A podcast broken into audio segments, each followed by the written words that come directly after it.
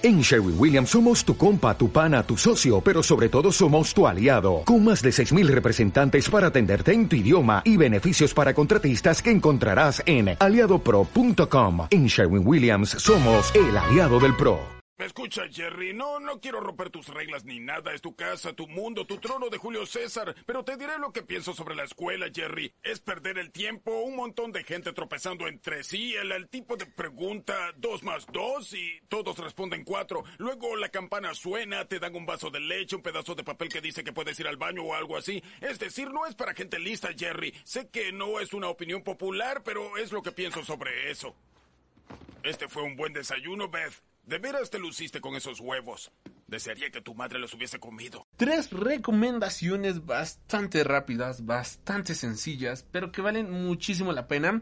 Primero vamos a iniciar con They Fell From the Sky, esta, este cómic que viene siendo escrito por Liels Buenaventura con arte de Javier Tarrega, con colores de DJ Chavis. Letrerista en esta ocasión fue Joamet Gill, color asistente Barry Hall y editor Chris Sánchez.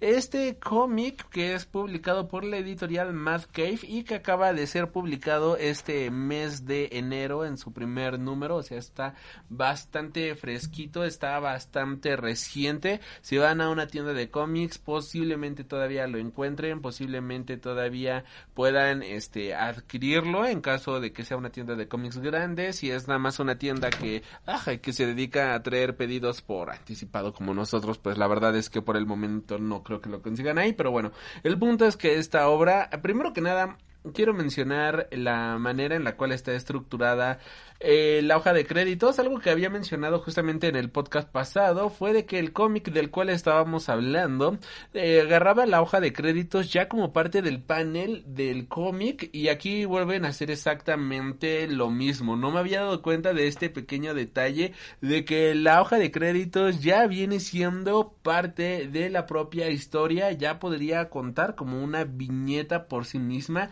y es algo que han estado replicando varios cómics, no sé si sea una tendencia generalizada lo que está ocurriendo precisamente con este tipo de arte, por decirlo de cierta manera, a la hora de agarrar hoja de créditos y después el cómic, pero es algo que al menos a mí me agrada bastante. Alan Moore ya lo hacía directamente desde la portada, que la portada ya también contaba como un panel en esta, eh, como panel de la historia con Watchmen y otras de sus historias. Bueno, pues aquí ya es la hoja de los créditos. Este cómic va, es bastante sencillo, es bastante ordinario y nos va a contar la historia de tres amigos que son fanáticos de un show de televisión que hace una referencia clara a Star Trek y que también pues son seguidores de que se la pasan aquí hablando de ciencia ficción y que tratan de hacer las cosas bien, aunque todo les sale completamente mal. Se, uh, son bulleados en la escuela, su, la hermana de uno de ellos pues simplemente los trata como nerds, no tienen una buena relación con sus padres, se llevan bastante mal, por ejemplo podemos ver este uno de ellos, ¿no? Que trabaja, bueno, que su padre lo obliga a trabajar en una granja y él pues simplemente no quiere trabajar en esta granja. Aquí está la historia de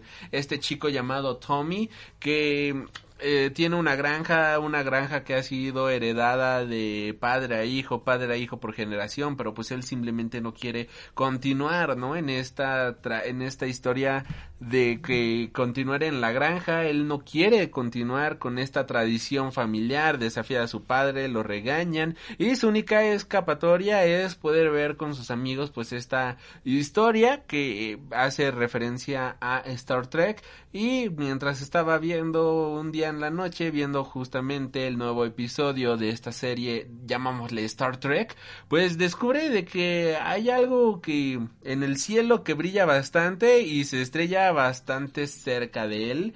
Él va a ver este qué ha sucedido y se encuentra con un alienígena que trae un traje, la verdad, bastante genial. Me gustó mucho el diseño de este alienígena. Se saca de onda por completo, está completamente choqueado, asustado y fascinado. De hecho, hay una, hay un panel que al menos a mí me encanta bastante porque tanto el alien como él están así cagadísimos de, de miedo y la manera en la cual está dibujado es muy cómica. Si me, si te suelta un par de carcajadas. No sabe cómo reaccionar esta persona, él no sabe cómo reaccionar a, a este primer encuentro entre un humano y un alienígena. Y trata de hacerse el rudo así de, hey, bienvenido a la Tierra. Y es ahí donde se da cuenta de que nuestro pequeño amigo alienígena, que también trataba de hacerse el rudo, bueno, pues está lastimado y tiene una pierna rota con bastante sangre, diría yo. Y esto hace que se saque de onda este niño, así como, ¿qué diablos está sucediendo? Y esto es el primer episodio, este es el primer capítulo. La verdad es que es una un, un cómic muy ameno, muy tranquilo, muy relajado. Matt Cave, que viene siendo este editorial, ha publicado otras historias que me gustan por la manera tan sencilla en la cual relatan sus números. Por ejemplo, tenemos el caso de Stargazer y o Villanos que también pues van a salir próximamente los compilados, los paperbacks para el mes de abril ahí también por si los quieren comprar. Son historias muy sencillas, muy básicas, pero muy agradables.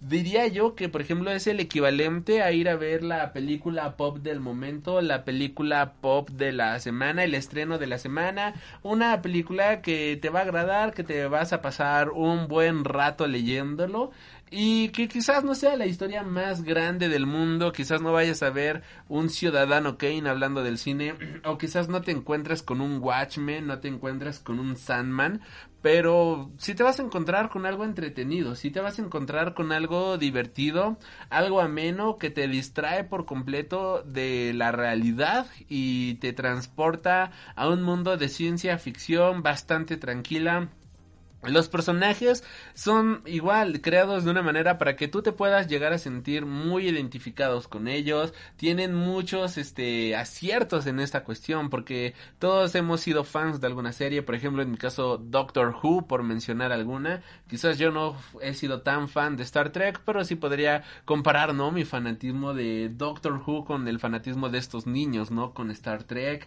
esa idea de estar explorando el cielo, ¿no? de quedarte viendo el cielo esperando ver algún fenómeno espacial, estar discutiendo con tus amigos qué va a suceder. Bueno, pues simplemente ahorita estaba con el buen Mike ahí platicando del último episodio de WandaVision, de quién aparecerá, si habrá sido referencia a los cuatro fantásticos, que si los X-Men y demás. Y es algo que vivimos día a día y esto es algo que está reflejado de muy buena manera en esta historia de They Fell from the Sky. Tengo entendido por el catálogo de previews que nada más van a ser cinco o seis números o sea, va a ser una historia bastante corta. Y yo, yo dije, bueno, pues me, las portadas están bastante padres, para ser honestos, digamos que son como portadas que hacen homenaje a, a series, clásicas, ¿no? Y películas de ciencia ficción. La primera me recordó muchísimo a Alf, el extraterrestre. La segunda portada es un homenaje así claro y descarado justamente a E.T., en donde vemos a este niño este, llevando al alienígena en una bicicleta como si fuera E.T. prácticamente. Eso fue lo primero que me llamó la atención. Después leí la descripción y dije, la verdad es que se oye bastante bueno, se oye entretenido, al menos se oye ameno. Y la verdad es que sí, fue una grata, gratísima sorpresa esta historia.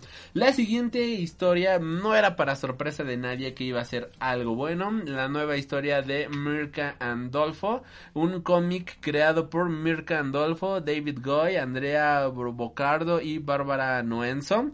Este, bueno, pues damas y caballeros, regresa Mirka Andolfo para presentarnos una historia de ciencia ficción y horror que está, vaya, qué verdadera joya. Primero que nada, la portada. Madre de Jesután, tenemos no sabemos si es como un alienígena, una persona en el fondo del mar, pero lo bueno, podemos intuir que es una persona en el fondo del mar porque hay pececitos, pero con un traje muy de astronauta. En el adentro de este traje hay un cráneo haciéndonos entender que la persona ahí adentro ya ha fallecido, o sea que es un cadáver prácticamente adentro de un traje de astronauta en el fondo del mar. Y de fondo tentáculos que nos recuerdan a un monstruo Lovecraftiano. Y bueno, pues lo que tenemos aquí es una historia que va a desarrollarse en el futuro. En un inicio pues no sabemos absolutamente nada, solamente inicia el cómic, tenemos que pasa de un azul completamente profundo, así como si nos estuviéramos adentrando al fondo del mar, a que nos dicen, nos encontramos al fondo del norte del océano Atlántico, cerca de Washington DC, y vemos a una chava, una chica que está de Mayday, Mayday, ayuda, este, estas son mis últimas palabras. La infección ha avanzado por todo este el barco. Soy la única, soy la última sobreviviente. Por favor, espero que alguien encuentre este mensaje. Está hablando, vemos que toda su tripulación está muerta, pero no solamente ha fallecido de una manera normal, sino que vemos que incluso podría ser que de los cuerpos les han salido tentáculos, vemos que a ella le están saliendo hongos del cuerpo así de una, de una manera bastante creepy, y en eso una criatura que nos recuerda de muy buena manera a un pulpo gigante o a un Cthulhu, golpea el barco, rompe la nave y pues podemos intuir que en ese momento exacto ella muere.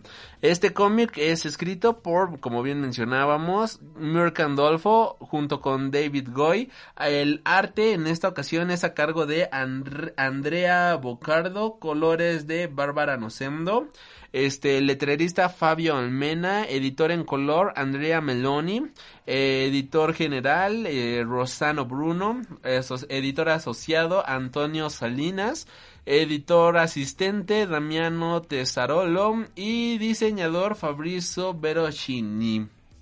Como se darán cuenta, hay mucha gente detrás de este cómic. Y esto es algo bastante interesante de notar, por ejemplo, en, en los cómics en general. Cuando hablamos de un cómic más en sí, por ejemplo, They Fell from the Sky y justamente este cómic de Deep Beyond, son independientes, pero aquí te das una idea de el nivel de independientes, vaya. Mientras que en They Fell from the Sky mm, tenemos solamente al colorista, al letrerista y demás y a un editor. Aquí tenemos editor, editor y asistente, a editor asociado, tenemos un diseñador, tenemos a dos escritores, tenemos a un editor en colores y demás. O sea, ya tenemos una producción más cabrona detrás de este título que te da, te, te, te habla, ¿no? Justamente de lo que estás a punto de leer. Esto en este momento damos los créditos porque justamente cuando golpea la criatura Lovecraftiana al barco de esta chava aparecen los créditos ahí abajo como si fuera presentación de película. Cambia el panel, tenemos a una chica que está dando un discurso, posiblemente en Washington DC, en un lugar bastante político.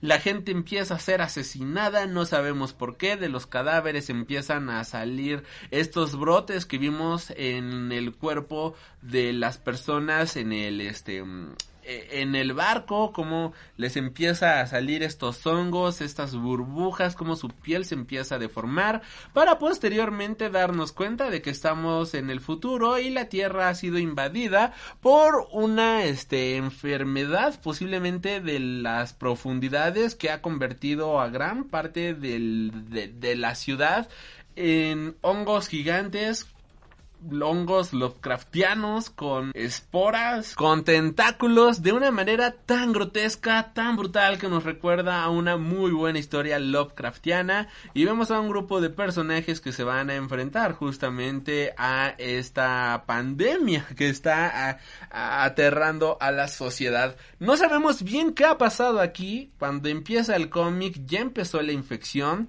Mirka Andolfo es una escritora súper buena, es una escritora premium por decirlo de cierta manera.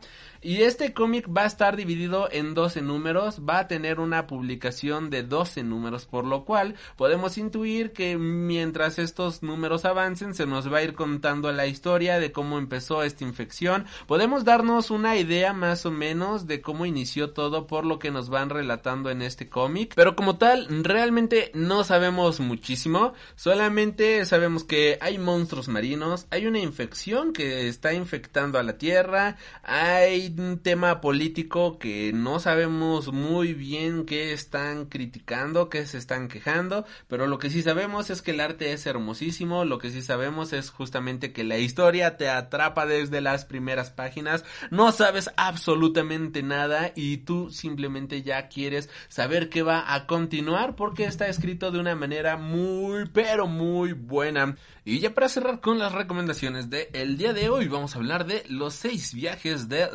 Sloan. Este cómic escrito, ilustrado, editado, coloreado y prácticamente todo, nada más y nada menos que por el autor francés Philippe Drillet en 1972, publicado originalmente en la revista Dark House, que también ha sido una revista encargada de publicar grandes, grandes títulos como por ejemplo ha publicado Valerian y publicaron en su momento a Moebius entre varios más. Nos presenta una obra muy pero muy difícil de manejar con simples palabras. Primero que nada hablando de Philippe Druillet él nació el 28 de junio de 1944 es un destacado historietista francés que ha abarcado también otros campos como la ilustración películas animadas escultura e incluso ópera centrándose casi siempre en torno a la ciencia ficción o a lo fantástico. Nació en la ciudad de Toulouse, Haute-Garonne, en Francia, pero pasó su infancia en España, regresando a su país natal hasta 1952, después de la muerte de su padre tras graduarse en la, educación secundaria. Drillet trabajó como fotógrafo, pero finalizó el servicio militar. Este optó por el dibujo. Ilustra entonces portadas para las revistas Fiction y Galaxie, así como para el Centre de Linguistique Appliquée o el CLA por sus siglas en francés. Su primer álbum de historietas titulado La Mystère d'Abims apareció en 1966 en la editorial Le Rainbow de Eric Losfeld. En ella presentaba a su héroe recurrente Lone Sloan, que protagonizaría todavía algunas obras más en la revista Pilote, una serie de historias cortas en 1970, luego recopiladas bajo el título Los seis viajes de Lone Sloan y Delirious, sobre el guion de Jave Love en 1972, inspirándose en partes con en parte en sus escritores favoritos Lovecraft y I.A. Band Goat. Consiguió crear un entorno imposible que debe tanto a lo onírico como a la mitología y revolucionó el cómic en los 60 Su empleo de páginas enteras como si fuera una sola viñeta proporciona grandiosidad a lo que de otro modo no habría sido más que una obra de un dibujante chapucero. Es algo que se mencionan en las revistas en la cual él ha trabajado. En su trabajo él publicó Lone Sloan, eh, de la cual se derivan historias como Los misterios del Abismo, Los seis viajes de Lone Sloan, Delirious y Caos. También publicó Ragael, Boss, Homme le Fou, Mirage, Lenut, Gale, Firaz, El Blue, Salambu, que es otra de sus sagas, de las cuales destaca Salambu de 1980, Cartage de 1982 y Mato de 1986 y Nosferatu de 1989. Él ha sido publicado en una variedad de revistas de renombre como Star, Totem, Metal Hurland o Metal Heavy Metal, Simok, por mencionar algunas. Ha ganado los premios de Premio a Europeo a la Ciencia Ficción de Cómics para Lone Sloan en 1972, el Premio Especial Grand Prix de la Ciencia Ficción Francesa para Homme Le Fou, el ESFS, el Salón de la Fama Mejor Artista para la, Eurocon de 1990 y el Grand Prix Nacional del Arte Gráfico en 1996. Prácticamente estamos hablando de un artista que, que es un bendito maestro. Y justamente con esta historia de los seis viajes de Lone Sloan vamos a viajar a través del cosmos en una realidad tan onírica y tan penetrante que te va a marcar de mil maneras diferentes. La historia comienza con la historia de El trono del dios negro, pero justamente antes de hablar de esto vamos a mencionar unas palabras de René Gorsini de 1972, justamente que habla de Philip Roulette en la que menciona qué difícil es la tarea de, presentar a Philip Roulette. A pesar de su joven edad, ya tiene admiradores fanáticos para los que toda presentación resulta superflua. Apariciones en la prensa de varios países, exposiciones, premios, han sido otros tantos homenajes a su talento. En lo que me concierne, no voy a ponerme en ridículo haciendo una exageración de su obra. Es bien sabido que me muevo más a gusto comentando una fantasía que trata del pasado que haciéndolo con las visiones del porvenir. Simplemente quiero dar testimonio de cómo me he sentido fascinado por estos magníficos dibujos y por la pasión que anima a su autor, Philippe Roulet. Y sin embargo, me preguntaba cómo iba a recibir su obra el lector no aficionado a lo fantástico y a la ciencia ficción pues ha sido todo un triunfo. Lo prueba que lo que prueba que el lector de cómics tiene talento. Para nosotros, los profesionales, Roulet ha hecho estallar los relatos ilustrados y lo ha hecho salir del estrecho marco de sus pequeñas viñetas. Los ecos de esa explosión aún resuenan. He visto, veo y veré, espero a muchos dibujantes de historietas, pero este se me ha metido dentro y he comprendido que había nacido un nuevo maestro en, nuestro oficio, un maestro modesto y sonriente, un amigo. Son todas buenas razones para alegrar a un director de publicación que les deja ya para que se zumban en el extraordinario universo de Lone Slow de Philip Roulette. Con esto nos abren paso a la publicación de esta historia. E iniciamos con el, el trono del dios negro. En el año 804 de la nueva era, tras el gran espanto, los humanos decidieron extender su poder por todo el universo. El río infinito de las estrellas debía de ostentar el blasón del imperio de la humanidad, y esto por siempre jamás. Así pues, las grandes caravanas de hierro se lanzaron al asalto del cielo. Pasó el tiempo, pocos volvieron, el universo guardaba sus secretos, un terrestre rebelde entre los suyos boga en solitario por los confines del gran océano cósmico. Y así inician los viajes de Lone Sloan cuando su nave simplemente ha conseguido un error y su viaje por el universo acaba entre las entidades cósmicas más alucinantes que te puedas imaginar dioses, reyes, criaturas salidas de otras dimensiones van a hacer eco en la realidad de Lone Sloan que se va a presentar a través de diferentes mundos a través de diferentes realidades como el último viajero humano en nuestra realidad. El espacio, el silencio, la calma de un universo soberano en la lejanía algunos y en la lejanía de algunos planetas es por donde vaga Lone Sloan en sus aventuras en el trono negro. Posteriormente tenemos el segundo capítulo de Las Islas del Viento Salvaje, una historia que podríamos llegar a inferir que puede ser una historia de piratas pero que al mismo tiempo nos va a presentar seres cósmicos y cómo estos seres no viajan por aguas tranquilas, sino que viajan a través de realidades sobre el cosmos, como si las estrellas fueran olas, las cuales tienen que surcar en un mundo de pesadilla, como si se tratara de un mundo Lovecraftiano, podemos ver el barco que se emerge, que del barco cómo se emerge una gran ciudad y de él grandes cadáveres que sufren en agonía total podemos ver cómo la cara del barco nos puede recordar un poco a Cthulhu y encima de él podemos ver una especie de cráneo alienígena que en algún momento nos puede recordar algún mamut de dimensiones colosales.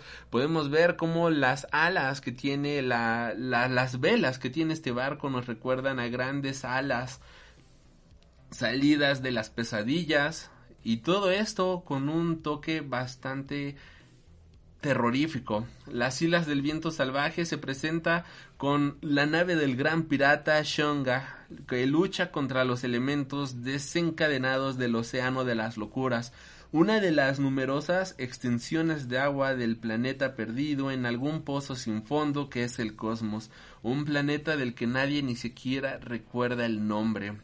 Las órbitas vacías que mascaron de proa se fijan en un punto perdido en alguna parte de la niebla que es el objetivo del viaje. En uno de los numerosos puentes del navío, dos marinos tratan también de atravesar la neblina con. Y es aquí cómo nos vamos a sumergir en esta historia donde Lone Sloan se va a enfrentar a estos piratas del cosmos para posteriormente poder continuar con su viaje, su viaje a través de dimensiones que nos van a llevar al tercer capítulo de nombre Rose. Aquí tenemos que Lone Sloan ya es visto como un gran marino del cosmos y es reconocido por dioses del universo por las aventuras en las cuales se ha por las aventuras las cuales ha tenido. Vemos como Lone Sloan, aunque ya no es el humano que dejó la Tierra y han pasado milenios y milenios desde su partida, aún está tratando de regresar a la Tierra y en en un basurero cósmico encuentra una inteligencia artificial la cual le ayudará a salir de este cosmos de locura para poder finalmente llegar a el puente sobre las estrellas Torquedaka Barenkor espero haberlo pronunciado bien. Este puente que se coloca literalmente sobre estrellas y que me gustaría que ustedes lo estuvieran viendo porque realmente es algo que te atrapa por completo la mirada. Y este capítulo inicia con la frase en aquel tiempo sobre la ruta que llevaba a las galaxias terrestres se alzaban las titánicas murallas del puente sobre las estrellas. El reino de Torquedara Berencor Torquedara tenía un gran problema, siempre se aburría, así que, para divertirse, el sultán brujo saqueaba a los viajeros robándoles el alma tras haberlos metido en un juego cósmico de su invención. Este juego de locura en el cual tenemos, leyendo prácticamente el cómic, dicen sus súbditos, sus súbditos, las tribus del espacio, oteaban el paso de los navíos estelares ese día, Lone Sloan, al bordo del fantástico órgano, buscaba el camino a la Tierra. Y es cuando es capturado justamente por los guardias de Torquedara Barencor que lo llevan a jugar este juego en donde el rey va a esconder le pide a Lone Sloan que se esconda en alguna de todas las dimensiones existentes y si su buscador lo encuentra, el rey se va a tener que quedar con su alma y Lone Sloan va a tener que viajar en un infierno cósmico por toda la eternidad. Lone Sloan, al no ser más humano, al dejar toda su humanidad de lado, puede dividir entre la, se puede dividir entre la bondad y la entropía, y de esta manera es que crea un alma falsa, la cual es encontrada por el buscador, buscador que el mismo Lone Sloan destruye para de esta manera ganar el juego y viajar entre dimensiones. Es brutal. Es es una de las maneras más descabelladas de poder imaginarte una historia y tratar de llevar esto a las viñetas, tan solo tratar de imaginarlo, la manera en la cual ha sido creado merece la pena, de verdad es algo que merece la pena. Con esto llegamos al capítulo de Siddhartha, la nave de Lone Sloan en la cual planea llegar a la Tierra y se va a tener y va a tener que navegar entre un cosmo de horrores, como siempre con un cosmos lleno de terrores, de dioses, de criaturas más allá de nuestra comprensión, en donde simplemente la idea de las tres dimensiones se queda completamente superada a la hora de darnos cuenta de que hay seres capaces de viajar no solamente entre dimensiones sino entre universos y que tienen la capacidad de construir puentes sobre estrellas y capturar planetas. Y justamente hablando de capturar planetas llegamos al último capítulo de esta historia que lleva por título La Tierra Lone Sloan quedó vagando en su trono negro a través del espacio para finalmente regresar a la Tierra miles de años después y darse cuenta de que la Tierra ha sido robada por dioses de bronce que la tienen sumergida en una prisión resguardada por tres guardias cósmicos, guardias que escalan cualquier tipo de realidad, van más allá de nuestra comprensión y aún así Lone Sloan ve la manera de poder llegar a la Tierra, tratar de liberarla y de esta manera convertirse en un dios dimensional en un Dios que va más allá de nuestra comprensión y logra de esta manera ser algo más, algo cósmico, algo entrópico, algo que va más allá de nuestra imaginación. Los seis viajes de Lone Sloan nos narran una historia que que es difícil de describir en palabras, de verdad es muy difícil de describir en palabras y es algo que tienes que leer porque es una vivencia completamente única. Continúa la historia con dos volúmenes más prácticamente que vienen siendo el volumen de Delirious y el volumen de Salambo que son las obras más grandes de este autor, así que también estaremos hablando de ellas próximamente, como lo acabamos de hacer ahorita, que espero que se haya entendido más o menos bien. Este, el editor de la revista, Harry, en aquel momento también le escribió una carta justamente a, a, a Philip Roulette mencionándole, querido amigo, ya conoce usted el motivo de mis tardíos agradecimientos por el envío del álbum que tan gentilmente me ha dedicado y enviado. Ello se debe en buena parte a Luca 8. Si hubiera estado en Luca 8, habría podido unir mis aplausos a los que entonces le saludaron y mis felicitaciones no le llegarían, como sucede ahora, con dos años de retraso. La impresión que he sentido al leer de un tirón los seis viajes de Lone Sloan ha sido ante todo una extraordinaria desorientación, no solo con relación a nuestro mundo real cotidiano, sino también respecto a mi mundo imaginario propio. Cuán cuerdo, razonable y casi burgués me puede parecer mi Tintín en comparación con su héroe, y qué aire tan creíble, lógico y cartesiano tienen sus aventuras, las distancias que hay entre la fantasía nacida en 1929 y el fantástico contemporáneo es interestelar.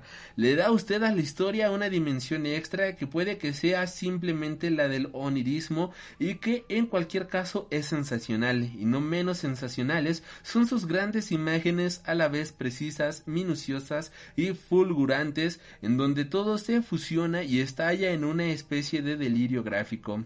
Goscinny nos recuerda que de golpe han surgido fanáticos de su obra, que bien entiende ese fanatismo. Gracias de nuevo, querido amigo, y téngame usted por su cordial devoto, Herr, autor de Las aventuras de Tintín. Y si el autor de Las aventuras de Tintín menciona esto, uno de los grandes cómics de Europa, ¿quién somos nosotros para dudar de esta gran obra? Una ligera este, biografía que se pone al final del don, de Lone Sloan es neoterrestre de ojos rojos y poderes fuera de lo normal. Es un rebelde que desafía al emperador del universo, a las fuerzas, a las fuerzas oscuras del cosmos e incluso a los mismos dioses, con, sus acólitos el neomarciano Girl y el misterioso Karl Konsner, así como una tripulación escogida. Viaja a bordo de la nave galáctica o Siddhartha, visitando extraños planetas y en especial a Delirious, el mayor parque temático juego, sexo, drogas y violencia de los mundos siderales, un mundo loco donde los haya. Tras sus aventuras espaciales, Lone Sloan, trasladado al viejo Cartago, se convierte en el personaje macho de Salambo, en donde es el jefe de un ejército rebelde y protagonista de batallas colosales, quizás desmesuradas, dominadas por gigantescos elefantes acorazados, moribundo tras un combate, Mato o Sloan es recogido por la nave Osidarta en donde su compañero Jir promete volverle a la vida, quizás para recorrer nuevas y futuras aventuras. Por parte de René Gosinski, autor de cómics, también menciona Drew ha hecho estallar los relatos ilustrados y los ha hecho salir del estrecho marco de sus pequeñas viñetas. Los ecos de esa explosión aún resuenan. Lone Sloan es una historia que va más allá de nuestra comprensión, es una historia que tienes que vivir por lo menos una vez en la vida. Ya posteriormente estaremos hablando de Delirious y Salambo. Tengo la intención de hacerlo. Es más fácil hacer esto en video, para ser honesto, porque puedes poner, podemos poner las imágenes justamente de todo lo que estamos narrando y de esta manera ustedes mismos pueden reventarse la cabeza viendo todas estas obras, viendo todas estas historias de creadas por este desquiciado francés. Y bueno, no me queda más que agradecerte por haber visto, escuchado este podcast o haberlo visto también en YouTube. Yo soy Alri, recuerda suscribirte para más contenido cada semana. Te invitamos a dejar en la cajita de los comentarios qué es lo que más te ha gustado en esta ocasión, las noticias, la entrevista, nuestras recomendaciones. Todo esto, por favor, te invito a dejarlo en la cajita de los comentarios. Philippe Drouillet es un artista que se ha encargado de crear una de las historias más fascinantes de la ciencia ficción y espero que te haya gustado esta recomendación a uno de sus trabajos más fascinantes. Como bien digo, yo soy Alri, recuerda, usa el cubrebocas, protégete a ti y protege a los demás. Estamos en una época en donde podemos quedarnos en casa si es que puedes, así que si está en tus posibilidades no salgas, cuídate, mantén la sana distancia. Y si no y si llevas tiempo encerrado en tu casa y no sabes qué hacer, te invito a viajar entre dimensiones, entre el universo y dejar que tu mente se reviente con una de las historias más grandes de ciencia ficción jamás creadas con Lone Sloan. Gracias y nos estaremos reencontrando. Hasta la próxima. Has tenido el honor de escuchar Freak Noob News, tu programa de cultura geek.